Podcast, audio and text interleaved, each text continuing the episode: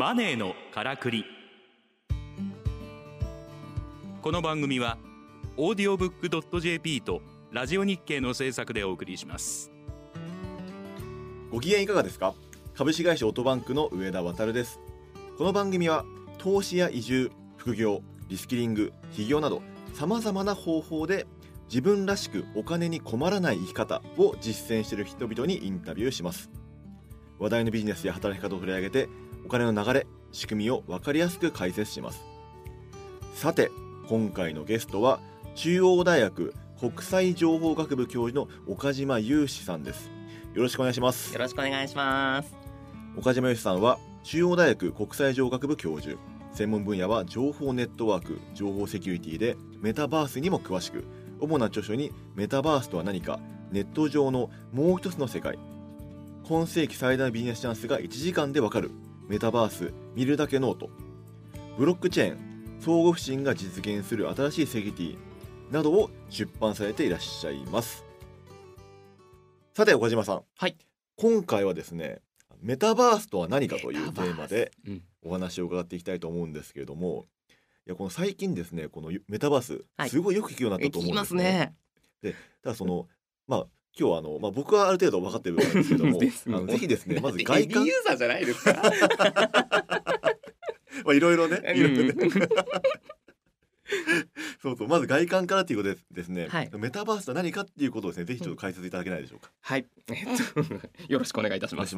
メタバまあよくすごいよく言われるのってメタ超越と、えっとユニバース宇宙で組み合わせた造語ですよねみたいなのは入ってきますけど、この本当にこれでいいのかみたいなのは結構思ってるんですよね。うんうんこの間誰だったかな？宮台真司先生はい。学生時代から大好きだったんですけどこの間対談させていただいてこれユニバースじゃダメだろうみたいなのは言われたんですけど。なユユニだと1個の世界じゃないですか、うん。でメタバースはおそらく1個の世界になんかならない。うん。みんなが、まあ、割とこう自分のやりたいことを実現できる仮想うんうん。空間、仮想世界っていう感じなのでいや必ず複数になるんだから、うん。これいつまでもメタとユニバースの組み合わせだよとか説明してると、うん。誤った情報を人々に吹き込んでしまうのではないかっていうようなご懸念をいただいて僕もそう思ってたんで、うん、そうだなって思むっていたところ。しろメタルチバースとかにすべきみたいな。マルチバースとか言ってる人もいますよね。うん、そうそうそうそう本当に 本当に。なんかマーベル感出てきましたけど。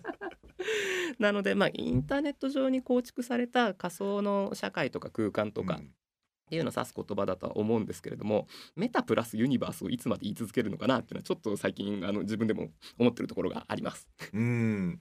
確かにね、なんかマルチバース的な側面ありますもんね。そうですね。やっぱりまあ、今後のサービスもおそらくそういうことになっていくと思うんです。うんどんな感じよメタバースって言った時に多分ピンとこないじゃないですか？ゲームとか SNS とかやってこなかった人は。うん。でイメージを作ってもらうために、うん。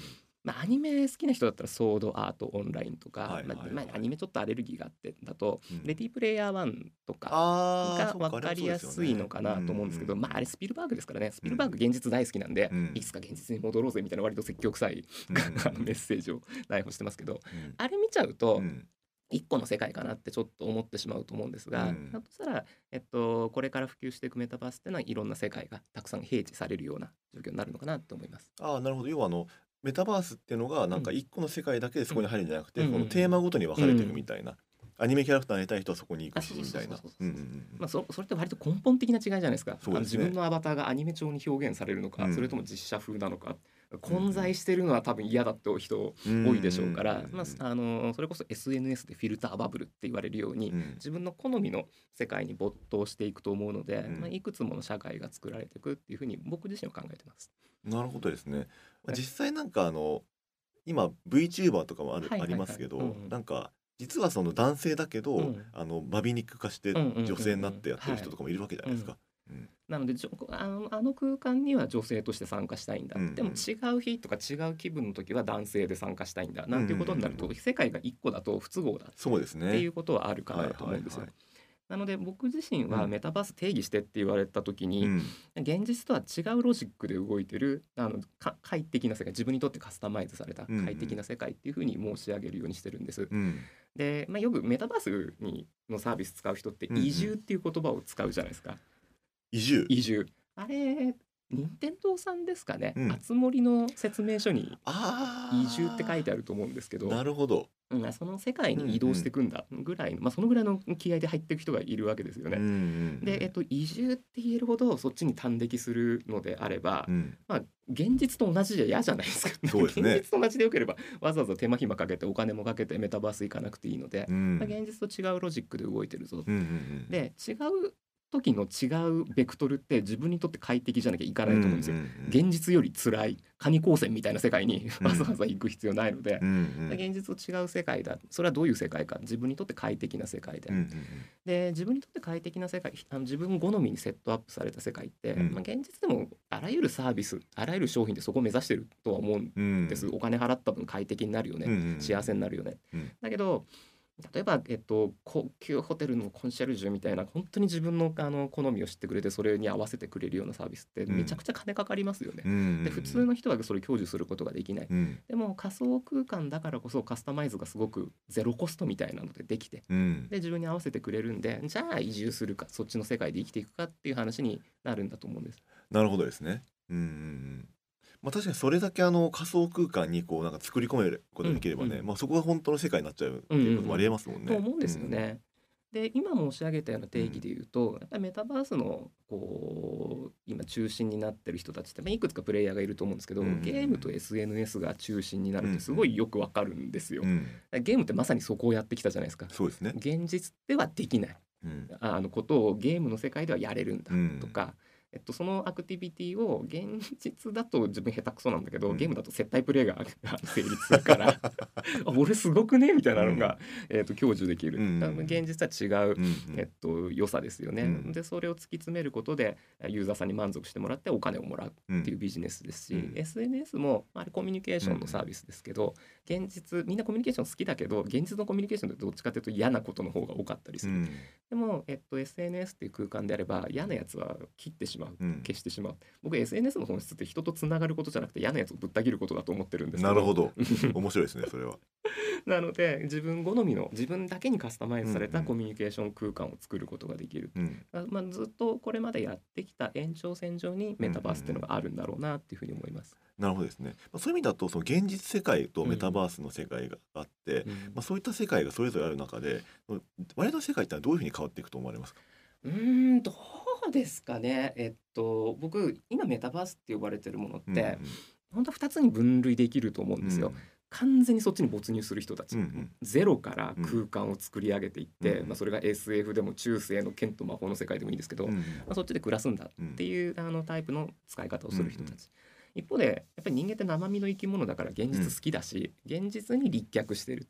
でも現実でままならないことも多いから、うん。現実をもっと楽しく効率的に過ごすために現実にデジタルをまぶすんだうんっていう使い方をする人たち。ああなるほど。うん、で今流行ってるのってあの完全に仮想の世界を作る方の狭い意味でのメタバースですけど、うんでもそこに潜ってくユーザーってうん多くないかもしれないですね、いわゆる僕も含めてですけどオタクが入っていく。うん。でも一般のこうマジョリティのユーザーっていうのはうん。やっぱ現実好きだから、うん。現実がデジタルでもうちょっと便利になるとかっていうあたりを目指していて、そっちはデジタルツインとかミラーワールドっていう形で別の形でうん。普及していくかなって思ってます。要は現実世界と仮想空間の融合みたいな方向、うんうん、方向があって。でそっちの方がなんか人は多いんじゃないかと思うんですよ、うん。現実に立脚して生きていきたい。いわゆる拡張現実みたいなとこですよね。うんうん。そういう意味だとあのいわゆる VR がね仮想現実で、はい。バーチャルリアリティで、うん。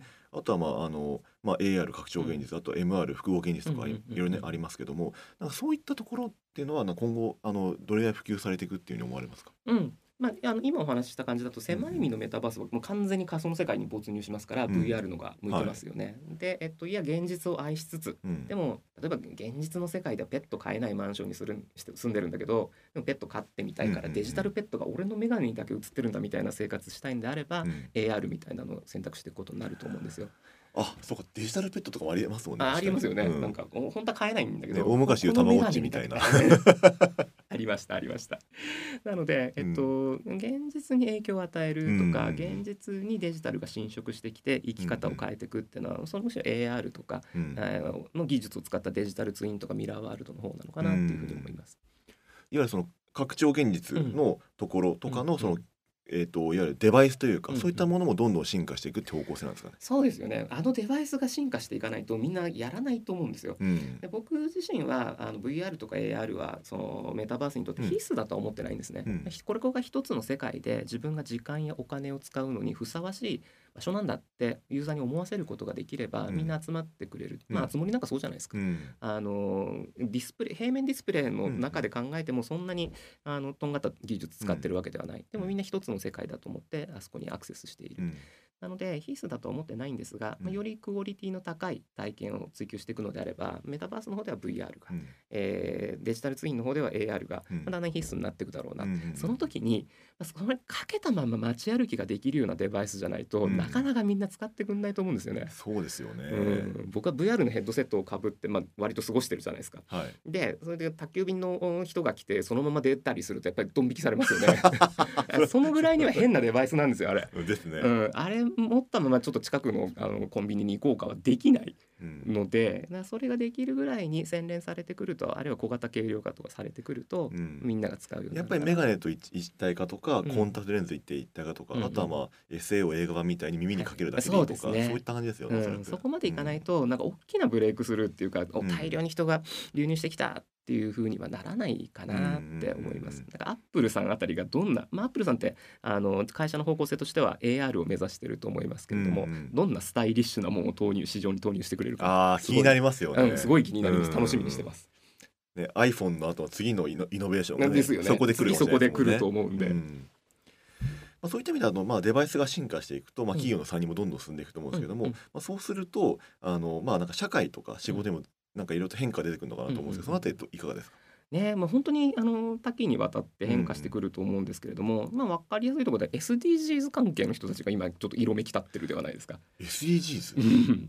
だからえっと何でしょうね例えば、えーでアパレルの人なんかとお話ししてると、まあ、これまで一人の人に20着30着って服を買ってもらって、はいはいはい。で、えっとまあ、あの商売をしていた。うんでももうこの状況ではそういう贅沢な暮らしはもうできなくなるかもしれない。うんでも、まあ、一方で仕事に行くからフォーマルな服を着たいんだうん。とか、今日はリラックスしたいんだ、うん。えー分けたいですよね、でもその時どうするとか、ね、AR とか使おうか、うん。T シャツ1枚しか持ってないんだけど、うん。みんなが AR グラススマートグラスをつけてるのが前提の社会になってるのであれば設定変更しちゃえば今日はあの眼鏡から見るとオラスーツ着てるように見えるんだ、うん。で本当は T シャツだ、はい。で今日は、えっと、カジュアルな格好に見えるんだっていうのを、うん。あの物理的な服を変えることなく。ああなるほど、うん設定だけでああの人の眼鏡にはこういう姿で自分は映っているが実現できるので、まあ、洋服とか、えー減らしていけるんじゃないかな、まあ、減らしてあのアパレルの人たちがどう商売していくのかっていうのはまた別の話ですけど。なんか完全に AR 前提の、ねうんうんうん。とこですよね。そうですね。んうんうんなるほどですね。いやかなりいろんな可能性がね、うん。なんか出てくるなと、うん。はい思うんですけれどもですね。リスナーの皆さんはメタバースについてイメージはつきましたでしょうか？次回からですねより具体的なメタバースの活用についてですねお話を伺っていきたいと思います。今回のゲストは岡島雄一さんでした。どうもありがとうございました。ありがとうございました。